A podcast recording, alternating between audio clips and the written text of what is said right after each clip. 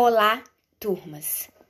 Gravando esse áudio para explicar para vocês que, primeiro, todos os alunos que fizerem todas as atividades terão a nota total do bimestre. Por quê?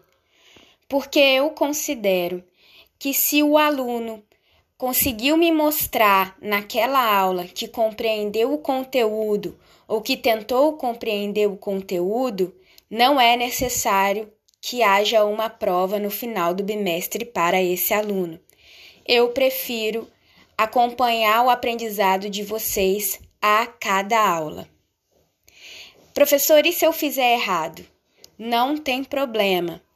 Sempre vejam os comentários particulares que eu estou enviando.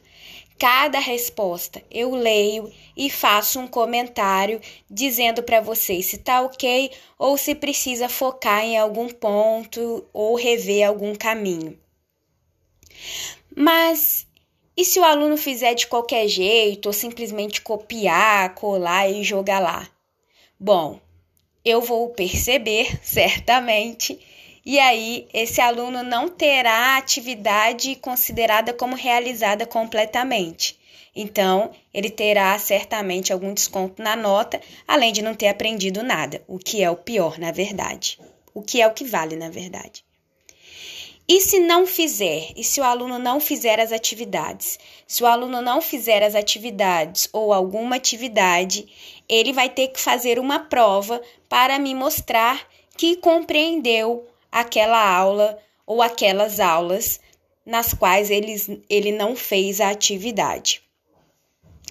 Professora, mas eu tive um problema e não entreguei a atividade no dia. Eu deixarei dois dias de tolerância de atraso. Caso o aluno não entregue a atividade até dois dias depois da data determinada, eu vou considerar que o aluno, entre aspas, não assistiu àquela aula e, portanto, faltou e não entregou a atividade. Isso significa que ao final do bimestre, o aluno vai ter que me mostrar de alguma forma que compreendeu o conteúdo daquela aula que ele perdeu. Continuem fazendo as atividades a cada semana, que aí ao final o processo fica mais leve e mais simples e para todo mundo. Muito obrigada. Abraço a todos.